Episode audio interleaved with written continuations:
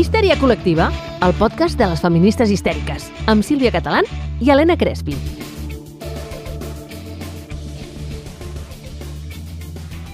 Hola, Sílvia! Hola, Crespi! Com estem? Doncs pues molt bé, aquí ja de cara a baixada de final d'any, eh?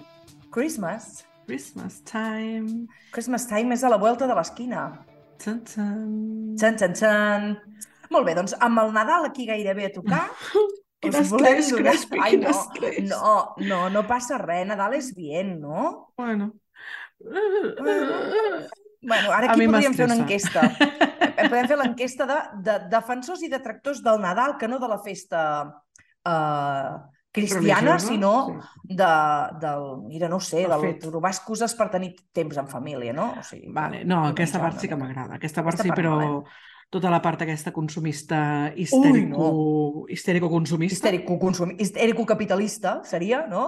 Res, exactament, fora, fora. Res. em posa Doncs molt res. nerviosa. Però bueno, Deixem aquesta part al costat, perquè nosaltres no som d'aquest tarannà, però sí que som d'un tarannà en el que avui us direm que, com sempre i com cada episodi, us volem donar la benvinguda al podcast histèrico-feminista de la vostra vida, Histèria Col·lectiva.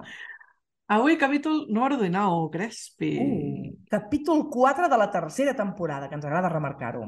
Exacte. Ah, i estava pensant que si avui és el capítol 19, vol dir que el següent és el 20. Hola, Barrio Oh! Sésamo, 19 más Oh! 1, 20. vale? Però clar, és guai perquè vol dir que començarem 2023 amb el programa número 20. Guai! És guai, començarem super Sí, rodonet. rodonet total. Mola ens agrada això. Sí, sí, ens sí. agrada. Molt. Molt bé, molt Mira, igual ens podem plantejar fer alguna cosa xatxi, aviam si podem fer algun... Alguna cosa Sorteig, rodona. alguna Mm, alguna cosa cosa rodona. Un sorteig molaria. Algú farem. Algú Vinga, farem. apuntat, apuntat, apuntat. apuntat. Començarem l'any amb un sorteig. A mi m'enamora això de que ens fem el guió i després, a la... I després. o sigui, portem quart de línies de guió i ens l'hem saltat quatre cops. Però no passa Ens nada. encanta. És ens el nostre així encant. Se'ns ha d'estimar com som. Què? Exacte. Vinga. Bueno, va, Vinga. Centrem-nos. Centrem-nos Centrem. perquè, perquè si no el podcast ens durarà avui quatre hores i mitja. Sí, exacte. A més a més, avui parlem, Crespi, d'un tema molt histèric. Molt histèric. Uh, sí. uh, uh, uh, a veure, a veure. De fet, és un tema que ens, ens atravessa a totes les dones de moltíssimes maneres diferents perquè, eh, bueno, ja ho anirem veient, però a nivell social i, i polític gairebé, eh, podríem dir, ens atravessa. Um, I, de fet, mira, ara que parlàvem abans de la, del Nadal i de la religió i de més, tu has sentit mai allò de eh, que Déu, nostre senyor, va dir pariràs amb dolor? Ai, Això que sí. és tan bíblic. Escola de monges, per tant, sí que ho he sentit, sí. Eh, que sí, ja vam penjar les nostres fotos fent la comunió, totes dues sabem de què va la cosa. Meravelloses. Doncs, doncs una mica d'això va la cosa avui, del dolor en les relacions. Ostres, i per això precisament hem triat aquest títol, no? el Hostiquin mal, eh, que és el que hauríem de dir sempre que ens faci mal alguna cosa, no? Per allò d'aguantar no? el dolor, perquè ens hem educat per aguantar el dolor i per ser unes patidores, no? És a dir, les dones sempre se'ns educa per això, doncs potser que ens comencem a queixar una mica, no? Potser? No, Crespi, perquè les dones som superheroïnes i no patim dolor. I els homes són uns tous i uns blandos que no aguanten res, ja ho saps. Ai, ai, ai, absolutament, eh? Però escolta'm, saps què? Això no és un tema genètic, és un tema social. Però escolta'm, a veure, primer anem al que anem, no?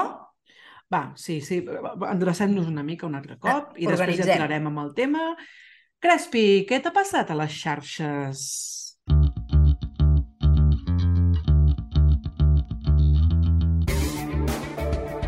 Ai, doncs mira, uh, uh, jo et vull parlar d'una cosa que em, em fa estar superindignadíssima en com s'està fent el tractament de la nova parella del Gerard Piqué.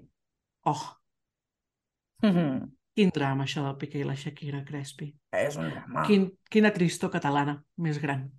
Ai, és molt fort. Mira, no sé, jo no sé com m'ha afectat això, però avui farem una mica de crítica del safreig. obrirem la secció del cor a Histèria Col·lectiva. Ahà! Ens convertirem en tertulianes de la premsa rosa i us explicarem les últimes mogudes de Piqué. Xan, xan! Ai, no, realment no, eh?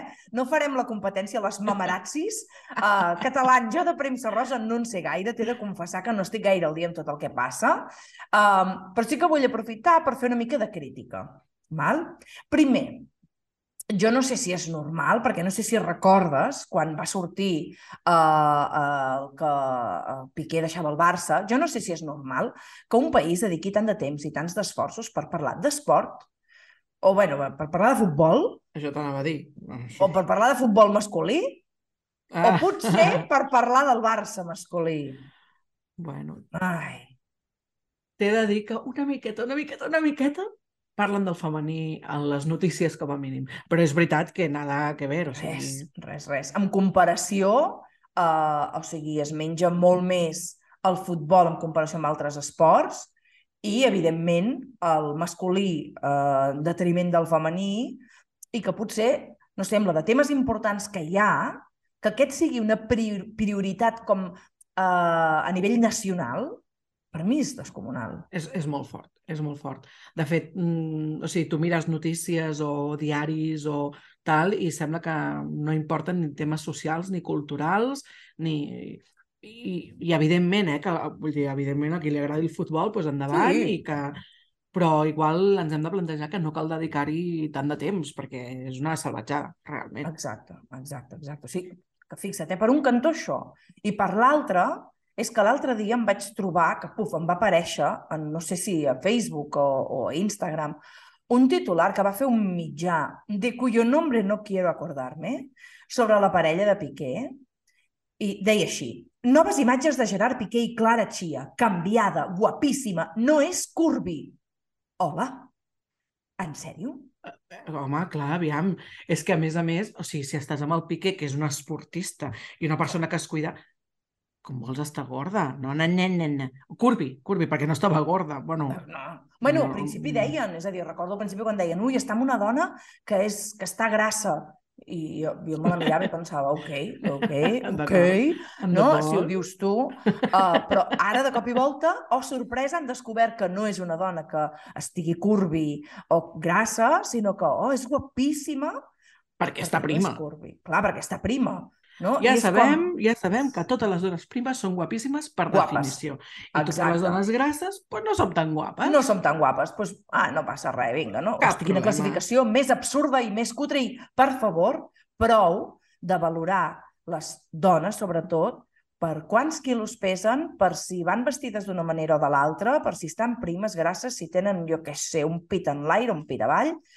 Eh, hem de fer una mica de periodisme de qualitat i això no sé si és el que interessa... bueno, sí que és el que interessa, però hem de ser conscients que això té un impacte en les nenes i en les noies molt gran que les marcarà de per vida, perquè la pressió estètica ens marca totes de per vida. És un, tema, és un tema a treballar fortet, el tema de la pressió molt estètica. Fort, molt fort. I, I que sovint genera molta bueno, molta incomoditat quan el poses a sobre la taula, no? a xarxes socials, realment, no? Quan, I tant, i tant, i tant. quan critiques algú que, que ha posat per davant aquest estaticisme, no? Uh, de fet, eh, jo venia preparada amb una cosa per explicar-te de xarxes, que ara oh! després, si, si cal, t'ho explico.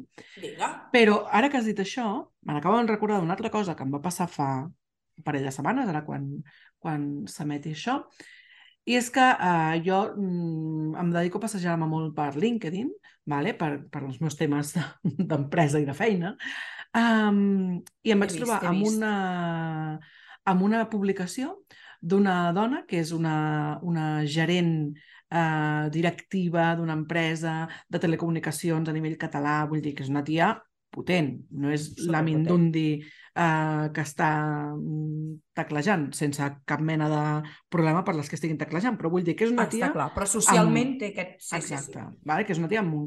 Pues, publicar una foto seva um, dient um, cada cop és, um, és o algo així com cada cop és millor ser transgressor amb la imatge, tal, no sé què. I és una tia que tu la mires i és Buah, superpotent.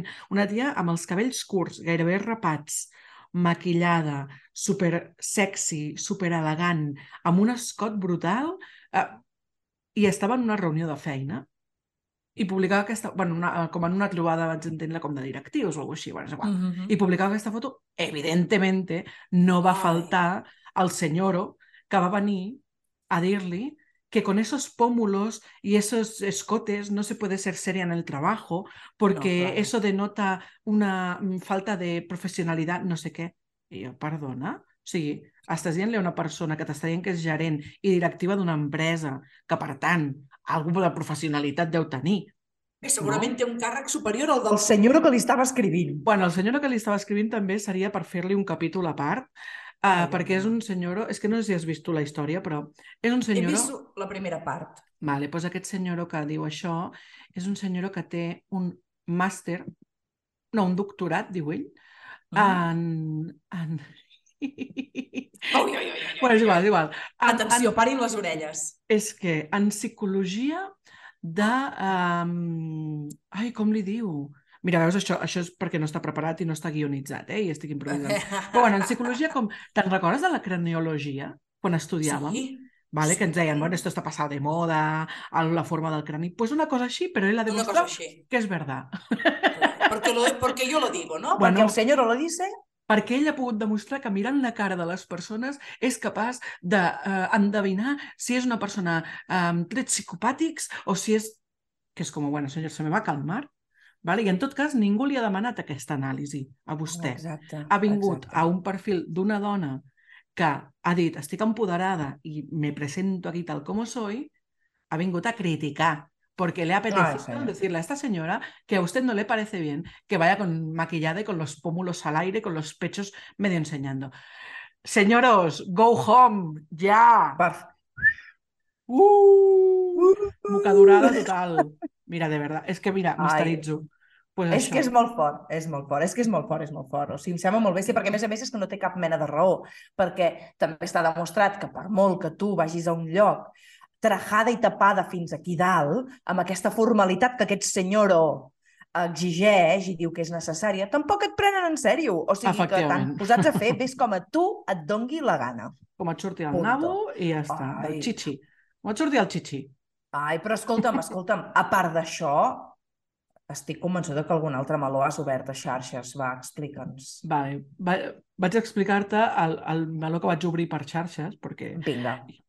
ja saps que m'encanta fer enfadar senyoros a Twitter. Gràcies. De fet- sort, sort De fet, m'encanta tant i m'ho passo tan bé que m'ho he posat com a, com a frase al perfil. Ho sé. Però bueno, Genial. és, és guai, és guai, m'agrada molt. Eh, pobrets, o sigui, ells intenten insultar-me i, i, i cada cop que ho fan queden més retratats. O sigui, al final em fa molta gràcia, de bo t'ho dic. És veritat que hi ha un punt en el que eh, reflexiono i freno i penso, hòstia, quan... o sigui, quina vida tan trista has de tenir per venir a insultar-me quan jo no he insultat a ningú, perquè jo això sí que ho tinc. O sigui, jo no insulto mai a ningú. Jo sóc molt polite i molt tranquil·la i molt relaxada, vale? i penso sempre això, no? que, que quina vida més trista de tenir per venir a, a treure la teva bilis contra una persona que no t'està insultant, que simplement té una opinió diferent a la teva, però bueno. Ah, Saps sí. què em va acabar dient l'altre dia un senyor, un senyoro a, a. Twitter?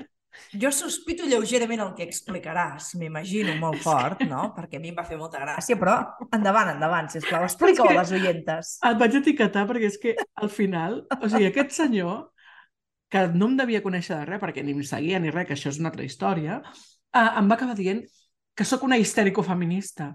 I mira, em vaig partir de riure i pensar, pues sí, ho ha encertat el senyor molt De bé. ple. Ho ha Que bé, encertat no? de ple. I Gràcies, vaig pensar, senyora. hosti, mira, quin, quin, quin anunci més xulo per al podcast. Fins i tot els senyors que m'ho diuen detecten que sóc una histèrico-feminista. M'encanta, tio. I a mucha honra, mucha honra, Totalment, totalment. Ai. És que... Pobrets, és que això els hi passa sovint, que van tan desubicats que volen insultar i, i, i acaben encertant-la, perquè li donen tant la volta a la cosa. És que en el fons són adorables, tia. Vols dir, catalán, vols dir? Bueno, és que em fan tota la gràcia del món, però no, en el fons. I a la superfície són com un punyetero gra al cul, o sigui, són superplastes, en realitat. Més d'aquells que fan mal i molesten, Tal eh? qual, tal qual. Tal. Tal qual.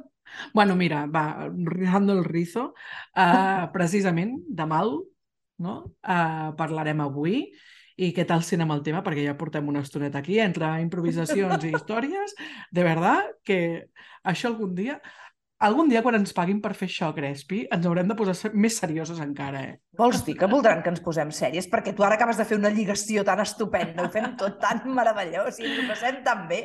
Som Que es tracta que d'això, som no? meravelloses, Crespi. Ara, és, és el que tenim, és el que tenim. Vinga, som-hi! El teu podcast histèrico-feminista. Doncs va, va, comencem, posem-nos una mica sèries, perquè a més el, el tema d'avui, a part de que ens podria donar per 12 capítols, val?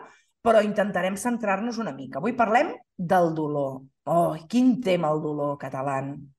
Doncs, doncs Déu-n'hi-do, és un tema intens i a més és un tema que em toca bastant de prop, bastant, bastant. Mhm. De fet, avui segurament les confessions vindran per part meva, no tant per la part sexual, que també he sentit alguna vegada dolor.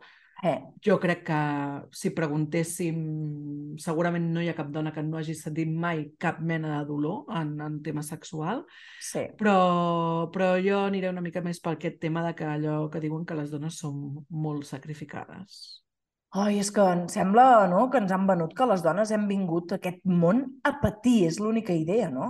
Mm, totalment, i a més amb la idea aquesta que, que no tenim dret a queixa, no? perquè Mm. com és el nostre paper, Clar, no? i és el que toca, i pariràs amb dolor, i viuràs amb dolor, i sagnaràs amb dolor, doncs, doncs normalitzem, no? acabem normalitzant molt el dolor, no, no ens queixem. I tant, doncs per això precisament hem triat el títol d'avui, abans el dèiem, Hòstia, quin, hòstia, quin mal, perquè hem de reivindicar i podem queixar-nos del, dels dolors que patim. Des d'aquí, estimada oyenta histèrico-feminista, un consell que vull que et tatuïs en algun lloc ben visible.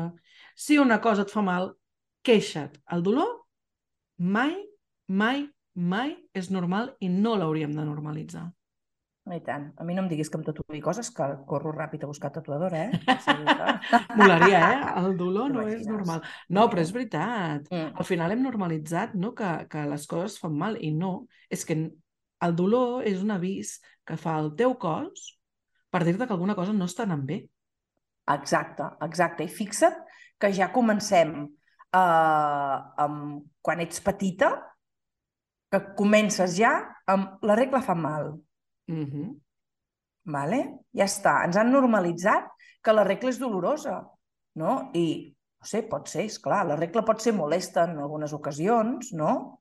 Però mal, aquell mal que tan normalitzat que estiguis doblegada al llit patint, no, Mm. això no és normal.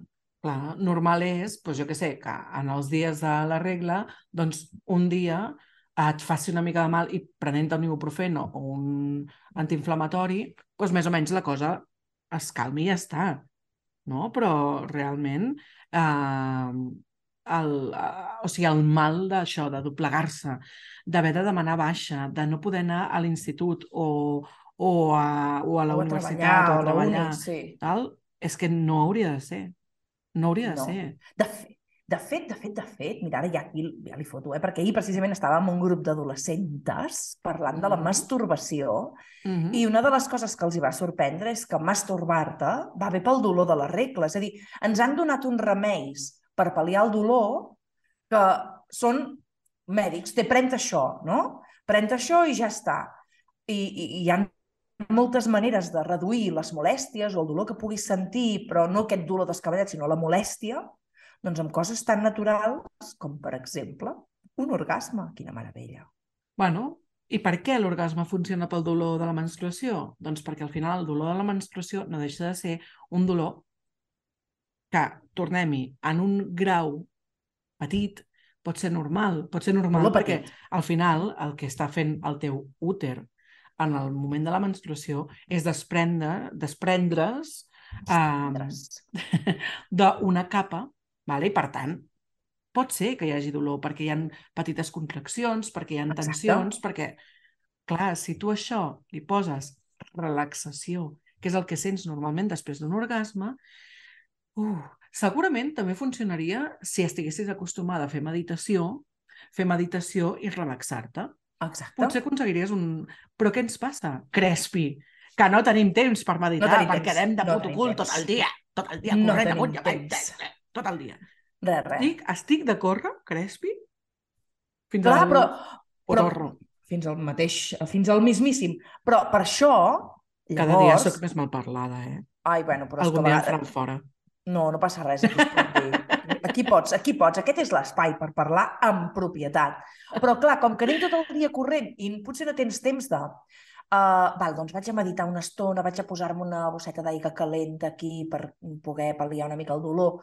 Vaig a masturbar-me, a orgasmar per poder reduir el, el dolor i relaxar-me muscularment i genitalment, i cerebralment. Com que no tenim temps, és més fàcil prendre't un calmant que no pas fer tot el que t'aniria bé i que sortiria molt més econòmic. Surt més econòmic masturbar-se que prendre's pastilles. I té menys efectes secundaris, perquè al final les pastilles també tenim aquesta idea de que prendre's un ibuprofeno és com menjar-te un carmelet de menta i no, Exacte, estimada, vull dir, exacte. el teu fetge està patint allà eh, tota l'efecte no, de, de l'ibuprofeno i tot el teu cos, vull dir que um, hem normalitzat molt. De fet, l'altre dia, no sé per què, vaig pensar que jo recordo quan era, quan, quan era més jove, quan pues segurament quan em va començar a venir la regla, 11, 12, 13 anys, no ho sé, eh? Però recordo que hi havia anuncis a la tele del Saldeva i el Saldeva Forte. Ui, sí, Saldeva i Saldeva? Forte! M'acabes de fer un... Hosti, quin remember tu. Has vist? Pues Oh. vaig connectar amb això i pensar que fort, perquè ara ja no s'anuncia i que bé que no s'anunciï, no? És I com no normalitzem la medicació per una cosa que si fa una mica de mal, entre cometes, és normal, i si fa molt de mal, no és normal, No és i una normal. pastilla no t'ho solucionarà. Exacte. Però clar, és que venim d'aquí, és molt fort, eh? Uh, em sembla molt bèstia, és veritat, no me'n recordava, m'has connectat amb això també ara. Que fort. bueno, en el fons és mercantilitzar el dolor que generalment patim les dones i les persones que podem menstruar uh, per treure pasta. I mira, Bueno, i també perquè jo crec que hi ha aquest punt de... mm, No sé com dir-ne. Com de... Bueno, sí, de machirulisme Sí. mèdic. No Sí. de... Va, calla, calla, bonica, que amb una pastilleta ja t'apanys. Sí, Amb una pastilleta i ja no, et posis, no et posis tan nerviós amb aquest dolor, que amb una pastilleta això se't passa. sí, exacte. Com que no ens exacte. estudien, els No. cossos eh, amb vulva i amb úter, no se'ns estudia la medicina perquè sembla que no tenim molt interès. Pues... Exacte, exacte. Ai, Pues senyor, ai, senyor. anem. Escolta'm, i clar, imagina't, de la regla tenim com dos tamassos més que se'ns ha ubicat el dolor allà directament. Un altre és el parir amb dolor. Oh, Uh, uh, uh, uh. oh. Bueno, a veure, aquí haurem de matisar molt, eh? però català Matisem, haurem de matisem. matisar molt. Perquè, clar, eh, ara mateix, de la manera que està el món, com ens ensenyen que funciona una gestació i un part, um, amb la por que ens fiquen al cos, amb lo inca- incapaces que ens fan veure que serem de parir. Uh, doncs clar, mm, i amb, amb lo poc que ens ensenyen a reduir el dolor per altres vies, que no siguin estrictament mè mèdiques o medicació, Mm. doncs clar, uh, i ens han exagerat tant el, el parir que, clar, arribes al moment del part que tu dius, jo això no seré capaç de, de fer-ho, a la que comences a sentir dolor, com que no saps com ajudar-te a transitar per allà d'una altra manera, dius, punxeu-me, i Mhm. que consti que no ens estem ficant amb qui decideix posar-se una epidural. Ni de conya. Però sí amb com ens preparen a les dones perquè gairebé totes acabin escollint una epidural i només vulguin o puguin passar per una experiència sense epidural aquelles que potser s'han pogut pagar una formació expressa o s'han informat i han anat a buscar aquesta informació. Perquè és que, si no, el part està associat al pitjor dolor de la vida. I potser hauríem de començar-ho a, a girar, això, no? I a mirar què es pot fer per... A veure, que no és gratis. Vull dir que parir no és... Bueno, algunes diuen que tenen orgasmes, també hi ha els parts orgàsmics, però, però generalment s'hi associa el dolor, i punt. Mm -hmm. Bueno, que és això, no? Que lògicament um, és una situació diferent, és una situació en la que no t'hi has trobat mai quan vas a parir la primera vegada, Exacte. però que per molt que apareixis, tota, tots els parts són diferents. I llavors, clar que pot generar dolor, i evidentment, i aquí no estem dient que això sigui un passeig de, de roses i, i violes, Exacte, perquè no, exacte. però que és veritat que hem instrumentalitzat i medicalitzat molt un procés que al final és natural. Mm. que jo sóc super mm, partidària de, d'epidural i que pelante, escolta'm, si existeix... Si la, doncs clar, si la necessites...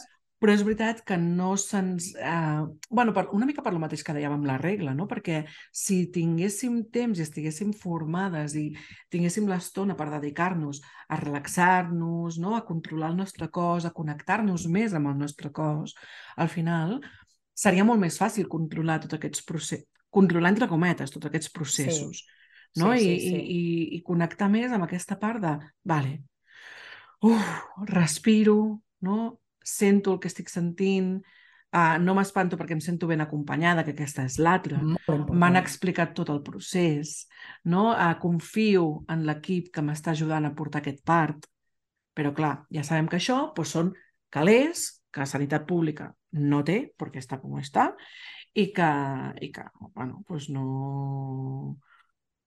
mm, que al final No. no, no, no podem acabar fent.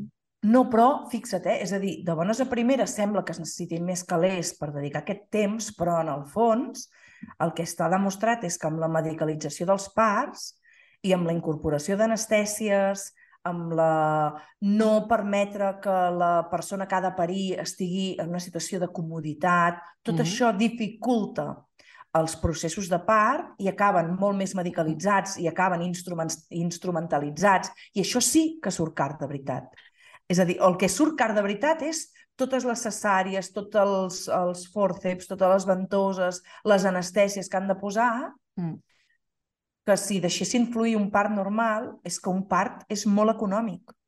Parir és econòmic. Necessites una mica de temps i un espai. I prou. Clar, clar, però estem amb lo de sempre, o sigui, al final eh, no s'aposta per la prevenció, I tant. no? És allò de, tant, bueno, doncs posem, Una llàstima. Posem el parxe després de la ferida, bueno, doncs intentem Sí. prevenir, no?, la ferida, però Exacte. això passa amb tot, vull dir, al final, quan parlem de salut mental, és que passa Mm. exactament igual. Si hi haguéssim Mm. més polítiques d'atenció a la salut mental eh, reals, no?, i ben fetes i tal, doncs no ens gastaríem tants diners com a país, no?, en medicalitzar, en ingressar i en Clar. fer, bueno, En el fons Filla és meva, ens haurem de pal·liar- fotre més en política. Tu ja estàs, però jo me, me voy a tener que meter ahí Pues a ser presidentes de la Generalitat. Som-hi! Vinga, no sé si voldria aquesta responsabilitat, però mira, potser La ens compartirem, la compartirem. Juntes. La, la primera presidència de la Generalitat de dones compartida. Compartida. Català Crespi. Català en Crespi, sororitat presidencial. Sororitat. Oh, que quina el meravella. Tenim sororitat presidencial. Ens encanta. Bueno, mira, doncs, mira, que mm, deixeu-me descansar una mica i potser després ens hi apuntem. Vinga, som-hi. Escolta, i l'altre temasso, part dels parts, que aquí podríem dedicar-hi també un programa sencer, que eh, ja ens hi posarem, Mhm, uh, tenim el sexe, mhm. amb dolor. Efectivament. Fort. I això ve des de, des de l'inici de les relacions sexuals. I tant. O sigui, és molt habitual anar a instituts eh, a fer tallers i que una de les grans preguntes sigui fa mal la primera vegada? Mhm. Com puc evitar que em faci mal la primera vegada? I I la pregunta que jo sempre els retorno és per què t'ha de fer mal? Qui t'ha dit que t'ha de fer mal? No, perquè clar, que es trenca l'himen. Bueno, Hablemos de ello. vamos a hablemos de- explicar el tema del himen y todo plegado. El sexe no ha de fer mal. Ni la primera vegada, ni la segona, ni la tercera, ni la 25a, ni la última que tinguis hauria de fer mal. Però Exacte. tenim molt, molt, molt interioritzat això. I tant, i tant. Ahir m'ho preguntaven precisament tres o quatre noies amb les que estava sobre això. Clar, tenim... Uh, primera, sí que pot haver-hi, en algun cas, uh, que hi hagi dolor amb la penetració perquè hi hagi alguna dificultat, estem Mhm. parlant de la disparèunia, o que inclús hi hagi una contracció vaginal tan forta i tant de dolor que no es permeti el pas d'absolutament res o de depèn de què, que és el vaginisme. Eh? En algun altre capítol parlarem de, de vaginisme. Sí, jo Però crec que normal- estaria bé Sí, perquè és, temps. és un tamasso, és un tamasso. Mm. Però normalitzar que les relacions sexuals han de fer dolor, que, uh, clar, a tu si et diuen la primera vegada fa mal, tu el primer dia que vols tenir aquesta primera vegada en penetració, tu est com estaràs? Relaxada, tranquil·la, com si haguessis fet meditació tres hores? O estaràs Cagada histèrica. Mhm. no? cagada de por i amb el cos eh, preparat per eh, aquest dolor? No? Clar, quan et diuen això et farà mal, tu et prepares pel dolor. i clar, et poses en tensió i llavors encara fa més mal. Llavors s'acaben complint que les primeres vegades en penetració poden fer mal perquè nosaltres ja no hi anem com hauríem d'anar, excitades, plenes de desig, preparades per gaudir, per gaudir de veritat, no només per la penetració, o sigui que... Mm. Sense cap pressió de cap clar. senyor o que et digui, ui, és que clar, això si no ho fem tal, sense por a que si no ho faig em deixaran... Exacte. I totes aquestes merdes. És que hi ha una part educativa aquí superimportant que, bueno, és que o sigui, estic cansada de reclamar educació sexual ja per a tot el món, però, però... Per favor. Perquè, per clar, favor. aquestes, aquestes idees, no?, de, ui, vés en compte, perquè la primera vegada et farà mal i fins i tot, fins i tot, una de les grans coses que es diuen és la primera vegada sagnaràs. Oh! I clar, doncs quina por, xaval, si és que a mi em fa por que em surti sang. Dolor i sang. Perdona, clar. dolor i sang? Estem parlant d'una pel·li de terror? Clar. Ah! Exacte, o sigui, de què estem parlant? Clar, llavors vinculem el sexe a això, no? a una mica a la por, a la incomoditat, al tal, i acabem normalitzant que el sexe, bueno, pues, pot ser que hi hagi dolor. Uh -huh. I el sexe, bueno, si fa mal, m'aguanto una miqueta i tal, i, mm, mm, mm, i després... No, senyora. No. Que no, no. t'aguantis. Exacte. Que no t'aguantis, que el sexe no va d'aguantar, que el sexe va de disfrutar, que Clar. el sexe va de passar-t'ho bé, que el sexe va de ser feliç i de riure i de... No va de patir, que ja patim molt a la vida, joder, com per patir el sexe. És que... Exacte. Uh, no, home, no, perquè... Estic en modo oh, és que, eh?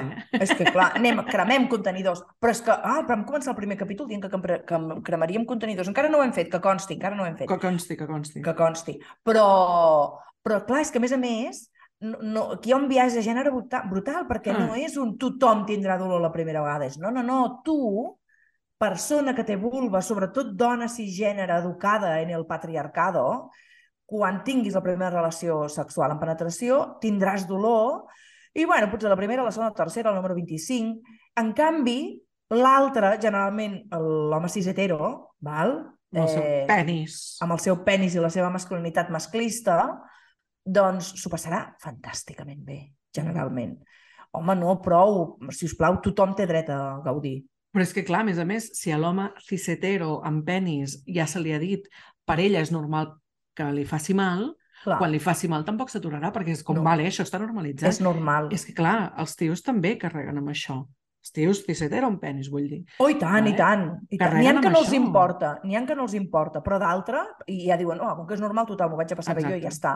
Però n'hi ha d'altres que sí que els importa, llavors hem de canviar l'educació sexual, Sílvia. Per favor, demano. Per favor. Per favor, demanem. Demanem. Ah, Ai, bueno, res, que nosaltres ho canviaríem tot.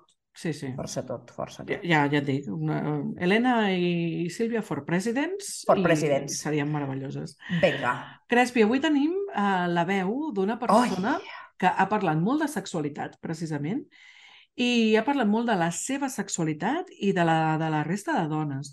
Per mi és una tia que vaig descobrir i em sembla tan meravellosa i fantàstica i que l'estimem moltíssim. No sé si és re recíproc o no, però a mi em sembla una tia encantadoríssima. A més, he tingut la sort de conèixer-la uh, en persona i em sembla superdivertida i meravellosa. I avui tenim el gran plaer de comptar amb el testimoni histèric d'aquesta gran persona que és la Liona Ivanova. Ai, som tan fans, ens agrada tant, ens l'estimem tant, Molt que, fans. escolta'm, què et sembla si anem a escoltar què diu? Anem-hi. Som-hi. Doncs la meva relació amb el dolor ve de llarg.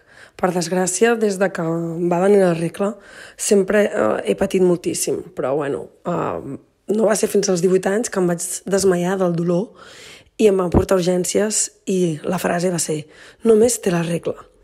I així he viscut durant molts anys de la meva vida totalment ignorada per ginecòlegs i ginecòlogues a les quals els deia que, que em feia molt de mal i sempre em deien, va, pren un, un ibuprofè. I fins als 37 no em van diagnosticar i, i no vaig saber que tenia endometriosi.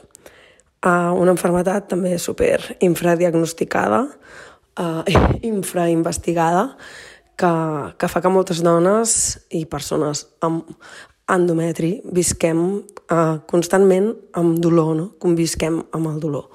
I a part també Mm, algo que no se sol saber eh, és que l'endometriosi també afecta a les relacions sexuals. Uh, clar, fa que, que tinguem inflamació a tota la zona del, de la vagina, de l'úter, i això fa que les relacions doncs, siguin, en molts casos, bueno, en, en, en alguns casos, doloroses.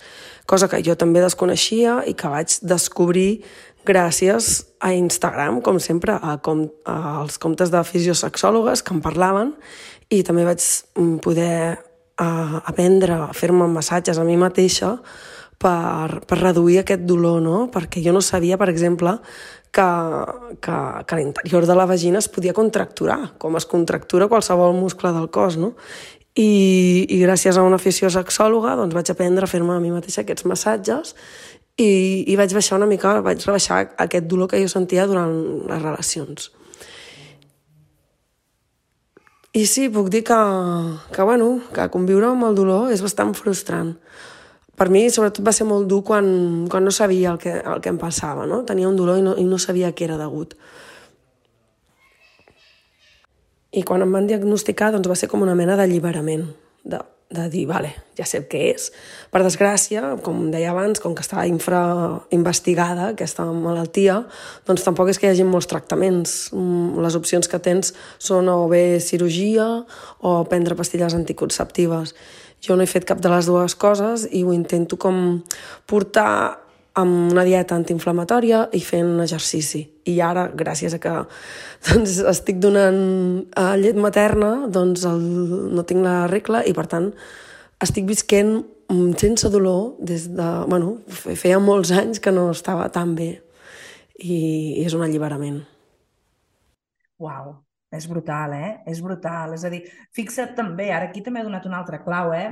perquè la Liona, la pobra, que ens ha donat aquest cop de mà gravant-nos aquest àudio, eh, amb, amb la veu, que encara la tenia prou bé, però ha passat uns dies amb la veu Correcte. molt fotuda i, i tot i així eh, gràcies, ha volgut, gràcies. i tant. Moltes gràcies, ha volgut participar. Mira, eh, un altre tema, no? la lactància i el dolor, quan fixa't uh -huh. Que la lactància serveix per reduir molts dolors i s'hi està invertint molt poc en formar realment a professionals uh, en aquest tema, no? Que dur conviure amb el dolor i que t'ignorin. Que t'ignorin. Clar, és que, o sigui, realment eh, és, és esfereïdor, no? Diu, des de que em va venir la regla, com visc amb el dolor, als 18 Imagina. anys es desmaia, no? I, i, del dolor, i li diuen, ah, només té la regla. Fixa't, només, o sigui, quina, quina normalització, no? Sí, o sigui, qualsevol sí, sí. altre dolor que et fes desmaiar, Ah, és que em fa mal al cap i m'he desmaiat. Hòstia, Uep, és que et fan, et fan un tac, una ressonància Clar. i analítiques de seguida. I aquí és, no, és només la regla. Joder, perdona.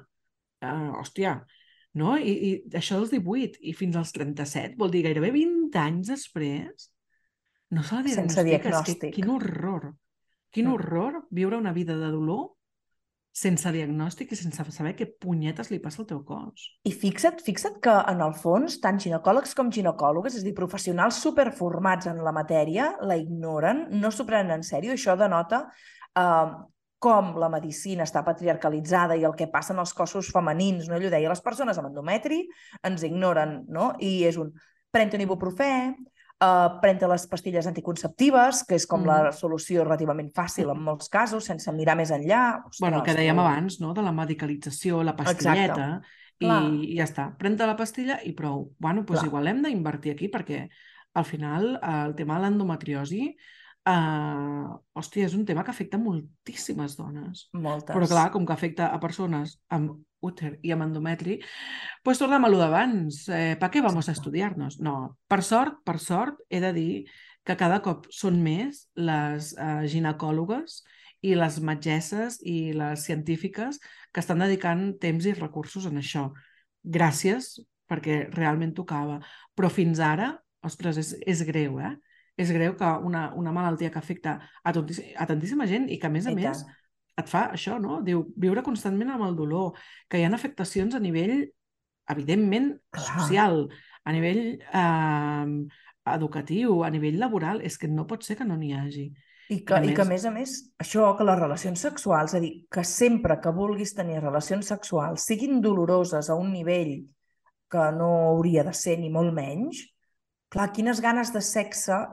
Té, o sigui, vivim en una societat en la que la dona se'ns educa per, per complaure i no tenir ganes de sexe, però se'ns exigeix, se exigeix que tinguem moltes ganes de sexe per poder complaure bé. Uh -huh. Llavors, quines ganes de sexe voleu que tingui la comunitat generalment de dones i de persones que podem tenir vulva, úter, endometri, si moltes vegades, per diverses coses, l'endometriosi entre elles i la mala educació sexual que hem rebut, eh, moltes vegades ens fa mal. Com vols tenir ganes de repetir una cosa que et fa mal? Evidentment, és que és absurdíssim. Però, com tu dius, no? vivim en aquesta um, dualitat de és que és el que et toca, és Exacte. que és lo normal, no? És Exacte. que, bueno, és que si et fa mal, mm, evidentment, no? Uh, és el que... És, bueno, estàs aquí para sufrir, querida, de mi corazón. Ai, sí, sofriràs sempre. Quina merda, eh? Quina merda Ai, molta merda, molta merda. Però escolta'm, a veure, Sílvia, uh, ara la Liona ens explica això i tu al principi de les seccions has dit que el tema del dolor és un tema que tu et toca de prop. Uh, uh -huh. Vols aprofitar el teu moment de confessió histèrica per explicar-nos-ho? Què et sembla?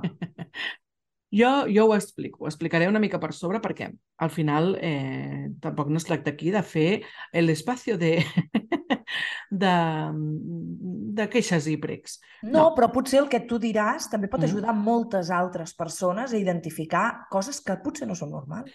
bueno, bàsicament, eh, jo no tinc endometriosi, almenys que sapiguem, Vale? A mi les regles no em fan molt de mal, és això, em prenc un ibuprofeno de tant en tant, i, i a vegades passo les regles sense cap. Per tant, no és una qüestió uh, d'endometriosi en el meu cas.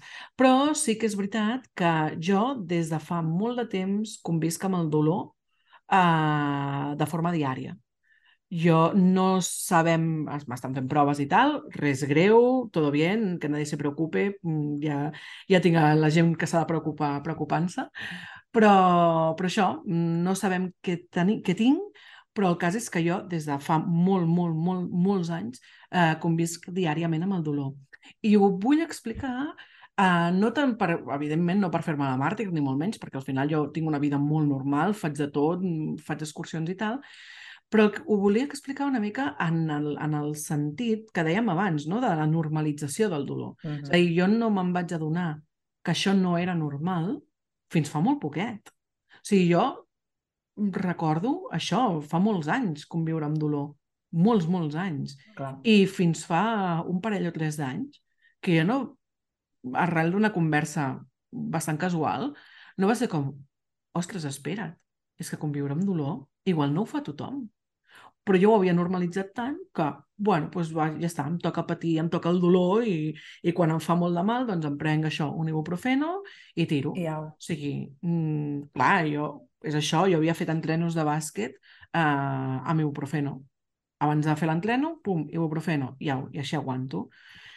Bueno, doncs igual no és molt normal, però Clar. el que vull dir és que com que tenim aquesta educació, no? les dones a sobre de no et pots queixar, de ets una histèrica, ets una exagerada, no n'hi haurà per tant, això és normal, tal, doncs al final moltíssimes dones acaben callant eh, aquests dolors i no posant-s'hi. I fins i tot a mi ara, que sóc una dona, crec, empoderada i que sé d'on ve tot això, quan vaig al metge i li he d'explicar un altre cop, mira, doncs és que ara em fa mal aquí, ara em passa això, ara tinc aquesta sintomatologia. Penso, aquest senyor m'enviarà la merda. Clar. Aquest senyor es pensarà que sóc una plasta. M'acabaran posant un cartellet al cap d'hipocondríaca. Um, I no és el cas. El meu dolor és molt real. Des d'aquí, a totes les dones, persones amb úter i amb vulva que m'esteu escoltant, i els homes també, eh? però sobretot a les dones, uh, si patiu dolor, no ho calleu. Expliqueu, posem-nos en marxa. Jo, des de que ho he explicat, m'estan fent proves i estem anant i estic... Bueno, la vida també és com molt més senzilla si t'acompanyen en aquestes coses. Uh -huh. Per tant, comenta-ho, explica-ho, troba la ah. manera de treure-ho, això estava pensant que per trobar la manera, primer has de detectar que no és normal. És a dir, aquest moment en el que tu de cop i volta dius ostres, això no és normal. És a dir, fixeu-vos fins a quin punt tenim normalitzades coses que no ho són, com perquè no te n'adonis de, tot el que, de tot el que està passant i, clar, fins que no te n'adones no pots començar a posar allò, manos a la obra, no?, mm per, per resoldre. Wow. Clar, bueno, és una mica el que deia la Liona eh, en el- en l'àudio, vull dir, en el moment en el que per Instagram, que també té collons, no? Ah, clar, és que- és que tiene huevos. Per Instagram, no? Eh, connecta amb una persona que li diu no, és que això no és normal, és que la teva vagina es pot contracturar, que és, una, és un múscul, com qualsevol altre múscul, fes-te massatges...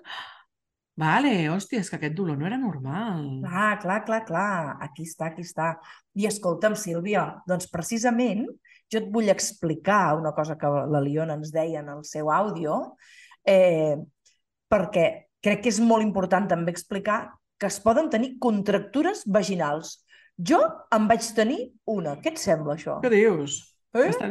Però, o sigui, una contractura a, a dintre de la vagina, eh? A dintre de la vagina. Sí, sí, sí, sí, sí, sí. sí. Però ho vas resoldre, o sigui, vas trobar la manera de resoldre o vas poder... Sí? Clar. Jo sí, però clar, el privilegi que tinc jo, que estic treballant al món de la salut sexual, que tinc al costat un pilot de professionals que treballen i resolen tot això, no la té la majoria de persones. Per tant, um, hem normalitzat aquest dolor eh, inclús en les relacions sexuals, i jo, que tenia una fisioterapeuta de sol pèlvic, les fisiosexòlogues, que deia la Mhm. Liona, a prop, doncs m'ho va mirar i em va dir, ostres, Helena, és que tu, a l'entrada de... I jo m'ho vaig mirar eh, quan em vaig fer una revisió de sol pèlvic. Per això, les inspeccions tècniques de vagina són tan importants. Vale? Les, aquestes ITV baixes, les ITVs, són tan importants. M'encanta! Clar, clar. És, en una revisió estàndard detecten, i a mi de colta la fisio em va dir, Helena, tu quan tens, comences a tenir penetració, et fa mal aquí l'entrada de la vagina? I vaig dir, sí. I diu, doncs és que tens una contractura a l'entrada de la vagina. I era com, ok, val, això no hauria d'estar. És a dir, com la contractura cervical, però amb la contractura vaginal. Llavors, com explicava la Marta, no, amb els massatges eh, que em va fer, me la va poder eliminar, en aquell cas era una contractura que no era molt bèstia, i me la va eliminar al moment i ja va estar. I, i, i, i llavors has de prendre mesures perquè no es torni a crear una contractura vaginal. No? Per tant, si us plau, poseu una fisiosexòloga, una fisioterapeuta de sol pèlvic a la vostra vida perquè potser amb una inspecció tècnica de la vostra vagina us detecta coses que es poden resoldre i que llavors us permetran, us permetran gaudir molt més. Mm. Que bé, que bé, doncs és un gran consell. Posa una fisiosexòloga a la teva vida. A la teva vida. Ah, tal qual. Ai, Crespi, si és que nosaltres el que volem és que totes les histericofeministes que ens escolten tinguin una sexualitat lliure de dolor i amb molt de plaer. Ai, t'imagines un món on realment les dones accedissin al plaer en igualtat de condicions que el, els homes, per exemple? Ai, Per exemple, així com a, com a cosa com a exemple en fi. així aleatori. pim, pam. Escolta, Crespi, què et sembla si ens anem a parlar de les nostres dones fantàstiques que, es gui que ens guien el camí? Som-hi, anem a les histèriques històriques. Histeritza't. Aquí ets lliure de fer-ho. Histèria col·lectiva. El teu podcast histèrico-feminista. Deixa'm explicar, Helena Crespi del meu corazó, el drama que tenim amb les histèriques històriques. Crec que és just i necessari que les nostres Sí. oientes eh, ho coneguin. Clar, tenim un problema i és que hi ha moltíssimes dones que admirem, moltes, però mm, tot sovint ens costa trobar les més adients per cada capítol, perquè sempre Clar. volem que tinguin una miqueta com de relació, no? Sí, uh, fins que no, uh, aquesta estava costant una miqueta, donàvem voltes, vam dir, què farem, aquesta, aquesta altra, no? Mm. Ens estava costant una mica, una mica, de trobar alguna que ens encaixés, perquè més és que el tema del dolor també era potent, eh? Sí, sí, sí. Mira, ens estava costant fins que per obra i gràcia i art de màgia Oh, l'algoritme de Twitter Gràcies, va aparèixer... Twitter. Sí, gràcies, gràcies, gràcies Elon Musk. que no Gràcies, l'estàs- Elon Musk. Que no l'estàs liando nada. en Twitter, Venga, no gracias, nada. Elon Musk. Muy bonito eres tú. Bueno, un- un altre senyor del qual un dia podem parlar també. un no dia cal. podríem... No, no, no, No cal dedicar-li Millor parlar de senyores estupendes. Eh. Doncs, total, que per obra i gràcia de l'algoritme de Twitter va aparèixer davant meu un fil que, ostres, en llegir-lo vaig pensar que, que sí, que havia d'estar... La nostra secció havia de basar-se en, en aquest fil. Ai, és que va ser un amor a primera vista, Sí, eh? sí. La història de la nostra histèrica històrica d'avui és una llegenda, però acompanya moltes dones avui en dia encara. Exactament, perquè avui parlem de Medusa. Oh!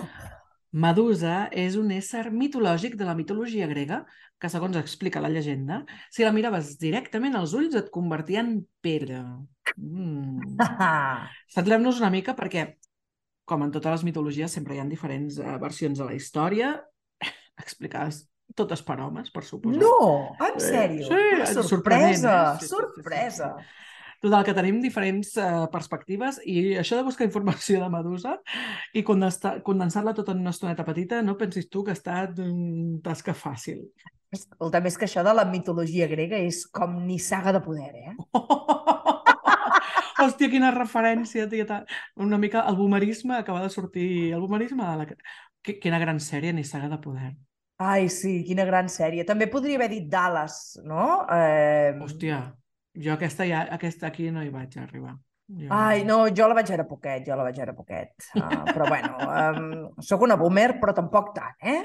Bueno, jo, clar, això de Dallas em sona com, com superantiquat, en plan la Casa de la Pradera, que també devia estar per allà, no? Més Sí, menys, sí, sí. Jo era més de anys. Dinastia, que també és una referència molt Hòstia. boomer. Però bueno, no passa no passa. Aquí tenim. Històries amb marro, amb, amb, amb salsa, aquí. Salseo, salseo. Doncs pues això, és que realment la mitologia grega és una mica això, eh? Com, com molt de salseo, molt de xisme, que diuen les joves avui en dia, molt de xisme. Uh, va, cent- centrem-nos una mica en, en Centrem-nos, Medusa, vinga, vinga. perquè si no ens desviem. Jo he agafat la referència d'Ovidi, un poeta romà, vale? que va escriure les Metamorfosis, on explica que Medusa era, evidentment, una donzella preciosa Oh, clar. i era desitjada, evidentment també, Oh, per moltíssims pretendents. Quantes sorpreses. Medusa era sacerdotesa uh, del temple d'Atenea. D'Atènia, no? Atenea. Atenea, sí. Atenea, va. Una deessa especialment coneguda o relatada uh, per la seva mala llet. Es veu que tenia els ovaris ben posats, la senyora Era una Atenea. histèrica! Era una histèrica, Atenea, sí. Total, que un dia el senyor Posidó va violar a la nostra Medusa. Sorpresa. A Medusa Un- sí, a Atenea no, que tenia mala llet i no es va Oh, ja, clar, però sorpresa. Un déu violant a una dona, una sacerdotesa. Oh, quina sorpresa, no havia passat mai. Però, a més, la gràcia de la història és que la, la nostra protagonista, Medusa, va ser violada a mans de Posidó al mateix temple on era sacerdotesa. Ai, senyor, aquest senyor, quines ànsies que tenia, no? Ja ho pots ben dir, o sigui, va, va ser allò, pim-pam, no em puc aguantar, perquè els homes ja sabem que no es poden aguantar. No es pot aguantar, clar. Uf. I ara ve, llavors, el, el moment que no entès massa en aquesta història, que és Atenea s'emprenya, que ho entenc que s'emprenyi, però castiga Medusa. Per què? Ah! Pues no ho sé. No Ah. ho he trobat, o no n'he llegit prou, o no en sé prou, o no ho sé interpretar, jo què sé. El cas és que, com a resum, Medusa és violada per Posidó i de resultes d'això li cau una maledicció a sobre. Quins nassos, tu.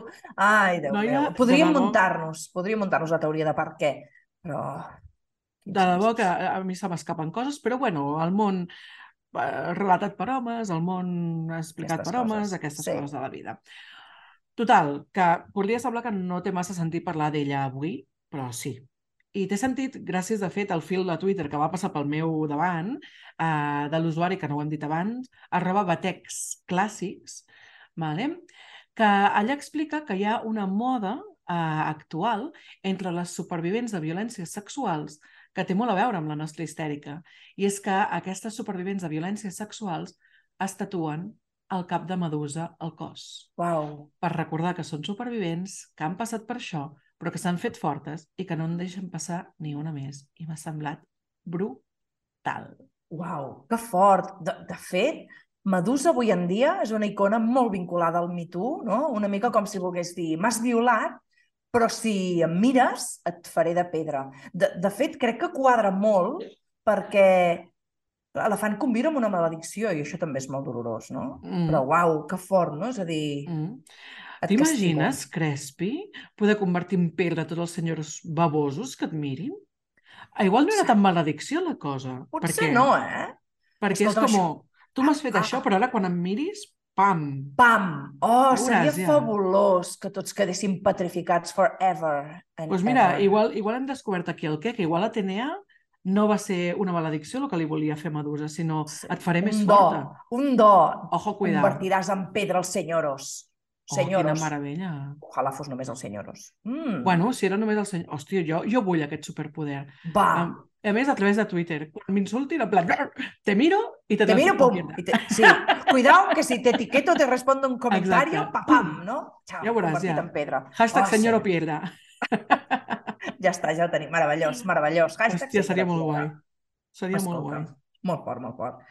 Me l'apunto al hashtag, eh? Jo saps que sempre m'apunto coses. Hashtag, senyor o piedra. Molt bé, molt bé. Ai, escolta'm, què, què fem? Sí, no? Som-hi amb les recomanacions uh, histèriques? Som-hi. Som-hi.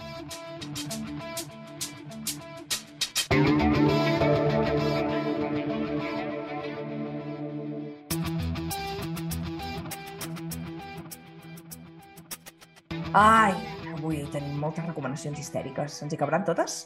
Jo crec que sí. Vinga, va. Ja. T'he de, dir, de dir que no estic mirant el temps i no sé si portem molta estona o poc de programa, però com que és l'últim de l'any... Ah, exacte. lo mismo. Vinga, Ai, va, campanades. a lo eh? loco. Vinga, tu. Jo vull recomanar, evidentíssimament, el llibre de la Leona Ivanova, que es diu Sex Oh, que és meravellosíssim, fantàstic, fabulós, És brutal. una joia. És un llibre que, de fet, recomano molt en consulta, tot Sí, sovint, Jo també. perquè, mm, perquè és molt clar, és escrit en primera persona, és eh, super, la, els dibuixos són super divertits, explica molt, molt bé moltíssimes coses i, i és molt guai, realment. És molt meravellosa. La Liona il·lustra d'una manera, bella- d'una manera meravellosa i fantàstica i aquí toca el punt... Jo de pas et colo aquest perquè ja que va treure el Sexo en la mateixa col·lecció va treure el Madre, que Exacte. explica la història de la seva maternitat, també és Mhm. una, una petita joia. O sigui que són imprescindibles aquests llibres, eh? Imprescindibles. Imprescindibles. Molt bé, molt bé. Doncs escolta'm, jo seguint a la línia, porto una cosa on la Liona també hi està implicada, Mhm. però ja que avui parlàvem de dolor, doncs jo us porto aquest, l'endometriosis. És un llibre del doctor Francisco Carmona que parla de l'endometriosi. Ja era hora que professionals, Mhm. no, eh, ginecòlegs no, i obstetres parlin d'això i està il·lustrat per la Liona i també, és a dir, fa un recorregut per què és l'endometriosi, eh, doncs, com tractar-la, de manera com integral, no només mirant la part patològica, sinó des d'una una part com més àmplia, no? I mirant la sexualitat, l'alimentació, no? com pal·liar el dolor, més enllà de la medicació, o sigui que meravellós i també això, eh? Il·lustracions fantàstiques de la nostra estimada Liona Ivanova. Ai, fantàstic, eh? Super. I tens I és- algun altre llibre? Crespins? Sí, tinc... Tu, tu i els llibres. Jo tinc, és que clar, jo i els, bueno, jo i els llibres i tu i els llibres, Bueno, Sílvia, també, vull dir també. que totes dues juntes som un perill. Tinc el placer de la Maria Gesse, perquè clar, tant parlar de dolor, tant parlar de dolor, li colem una mica de plaer, no? Em sembla I- superbé. És una, és una meravella perquè és un llibre fantàstic en el que, a més a més, la Maria també retrata diferents dones. Mira, aquí tenim la nostra Matahari, que la, la vam treure en, en l'anterior, no? Parla de, de plaer, de vibradors, de com eh, funciona el cos eh, femení. És una meravella, o sigui que és completament recomanable i parlem de plaer i no tant de dolor. Super. Molt guai. És de Lumen, d'editorial Lumen. Pues, molt bé, no? Ens ha quedat un programa molt rodonet, molt bonic, molt plaent, tot, tant. amb, amb idees molt potents, jo crec, perquè I per tant. acabar aquest any 2022, I tant. És un denunciem el dolor, reivindiquem el plaer. ara m'agrada Mm, molt que aquesta... guai, aquesta l'hem d'apuntar també, vinga. Denunciem molt el bé. dolor, reivindiquem el plaer. M'agrada molt. Perfecte, perfecte. Doncs escolta'm, arribades fins aquí, ens acomidem ja. Esperem que us hagi agradat aquest nou capítol.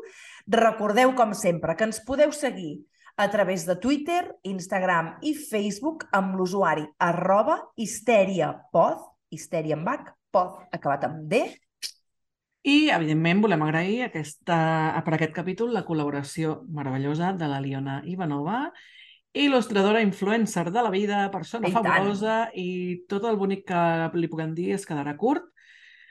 Ai, Um, I, i, i, i donar les gràcies també a la nostra estimadíssima Elisenda Carot per posar la veu uh, la seva meravellosa i fantàstica veu uh, al servei de l'isterisme col·lectiu. Quina meravella, Crespi.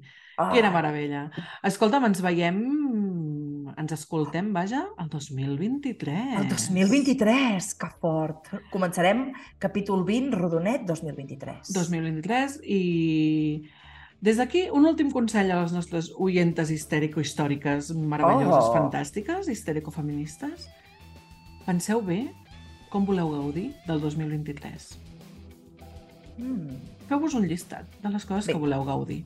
Llista de coses plaents que volem gaudir. Fantàstic. Mm -hmm. I anirem parlant durant l'any. Ara I que tant, tenim així un capítol al mes ben instaurat, Ai, sí. anirem parlant durant l'any d'aquestes desitjos de plaer. I tant. Doncs mira, parlant de plaer, ha estat un plaer que ens escolteu i, i, i es- escriviu-nos també per llegir-vos. Jo sóc l'Helena. Jo sóc la Sílvia i som unes Histèrica! Adéu! Feliç cap d'any! Feliç cap d'any! Adéu, adéu!